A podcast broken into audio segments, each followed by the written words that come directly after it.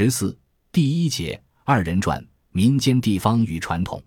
赵本山是一九九零年首次亮相中央电视台春节晚会并飞升全国的，以二人转说口和史湘为基础的东北小品，以及见货在其中展现的手卷绝活，也由此渐次成为一种地方文化的代表。但很少有人注意到的是，赵本山的第一次其实是东北文化工业最后一次全方位的宏伟呈现。一九九零年的央视春节晚会是以歌舞。曲艺和戏剧三队擂台赛的形式进行的，其中从歌舞队队长看李军、曲艺队队长田连元到擂台赛总裁判李默然，以至整台晚会的总导演黄一鹤，都是东北艺术家。这种人员构成是东北在当时体制的国家文艺格局中的地位的反映。在传统社会主义时期，这一地区不仅是重工业基地，同时也是文化工业的重镇。正如东北由于为新中国工业体系的建立和发展所做的突出贡献而被誉为共和国长子，其文艺部门的生产也并非自给自足，而是代表着社会主义文化现代性的前沿。因此，东北的文化形象实际上是与共和国本身的形象高度统一的。但九十年代初期已降，作为老工业基地在市场化改革中的整体命运的一部分。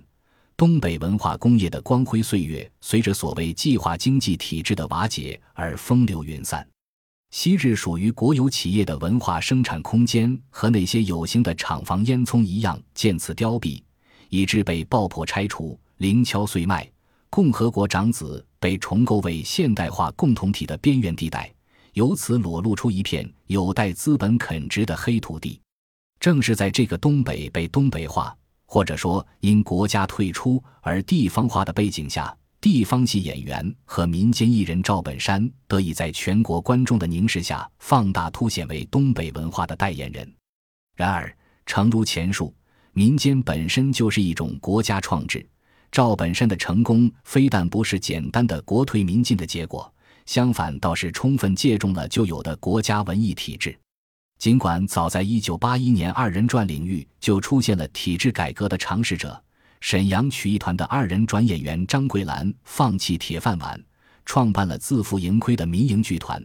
但赵本山的路径与方向却与此截然相反。正是在同一年，这位莲花公社文艺宣传队的台柱子，因为在地区文艺汇演中的出色表现，被西丰县剧团借调。次年，又因在辽宁省农村小戏调演中获一等奖而调入铁岭县剧团。四年后，又调入铁岭市民间艺术团。到一九九零年首次参加央视春节晚会的时候，他已是完成农转非多年的国营文艺单位的骨干演员。即使考虑到八十年代中后期开始的走学式商业演出，这些体制外演出的火爆程度往往取决于演员在体制内的知名度。仍然不难发现，传统社会主义的文艺汇演和调研体制乃是赵本山最主要的晋升之阶。中央电视台春节晚会只是代表了这个阶梯的最高，也是最后一个层级。他作为民间艺人或农民艺术家的显影，在二十世纪中叶以来，国家吸纳、组织和建构民间的当代史中殊非特例。但赵本山的史无前例在于。他适逢其时的将在旧体制中积累的民间象征资本，成功转换成了市场化条件下的巨大无形资产。循此逻辑，农民艺术家赵本山顺理成章地与本山传媒董事长在公众视野里合二为一。在赵本山的文化产业当中，二人转既是最主要的经营商品，同时又呈现为被拯救的濒危艺术。的确，正是由于赵本山的呼吁和影响。二人转及其从业人员的生存状况，才逐渐为传媒和公众所关注。正是由于他的组织经营，许多流散于酒吧、歌厅、洗浴中心乃至色情场所的二人转艺人才得以进入正规剧场，并进而通过电视剧和文艺晚会在大众传媒上崭露头角。但赵本山的二人转拯救者角色，却也恰好遮蔽了二人转需要拯救的历史前提。与他上升为黑土地的文化代表几乎同时，那个曾使他逐级晋升的社会主义国家民间文艺整合体制，已在市场化改革中解体。在无法被传统社会主义体制吸纳为民间艺术家的前提下，做本山董事长的弟子和员工成了二人转演员最好的选择。从这个意义上说，二人转拯救者赵本山，同时也是破败的东北文化工业的接受者。赵本山所接收的不仅是二人转演员，同时也包括昔日相对主流的文化空间。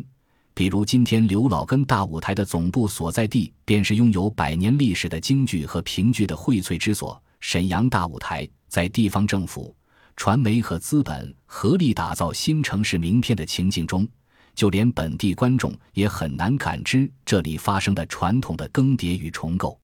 具有讽刺意味的是，民国年间，蹦蹦戏还无法在沈阳立足，除了前面提到的官方查禁。另一个重要原因在于无法抵挡京、评、梆子等剧种的竞争压力，以至于蹦蹦艺人纷纷回到农村，剩下的一些人则改行唱梆子、评戏。类似的情景还发生在抚顺、鞍山和辽南的许多城镇。即使在新中国成立后，也不同于吉林和黑龙江两省对吉剧和龙江剧的发明，二人转在辽宁并未被建构为代表性的地方戏。尤其在省会沈阳，一直处在文化工业系统的边缘。然而，自2003年大舞台更名刘老根大舞台以来，沈阳工人会堂、沈铁文化宫、梨园剧场、群众电影院等不同类型的原国营知名演出场所，纷纷为二人转所占领。在老工业基地的废墟上，呈现出满城尽演二人转的局面。从许多二人转剧场广告和媒体宣传中的弘扬民族文化、发展地方特色等口号来看，对于今日的沈阳人而言，二人转已不再是一种外来的他者奇观，而是嵌入其身份认同的本地传统。当沈阳这样的重工业城市也以二人转标识自己的文化身份的时候，这个新中国成立后发明的地方戏第一次再现出了同质性的东北文化，很大程度上。这种文化本土化是对东北老工业基地在市场化改革中的边缘处境的回应，即通过认同赵本山们令全国观众瞩目的东北风而重新成为他者凝视的中心。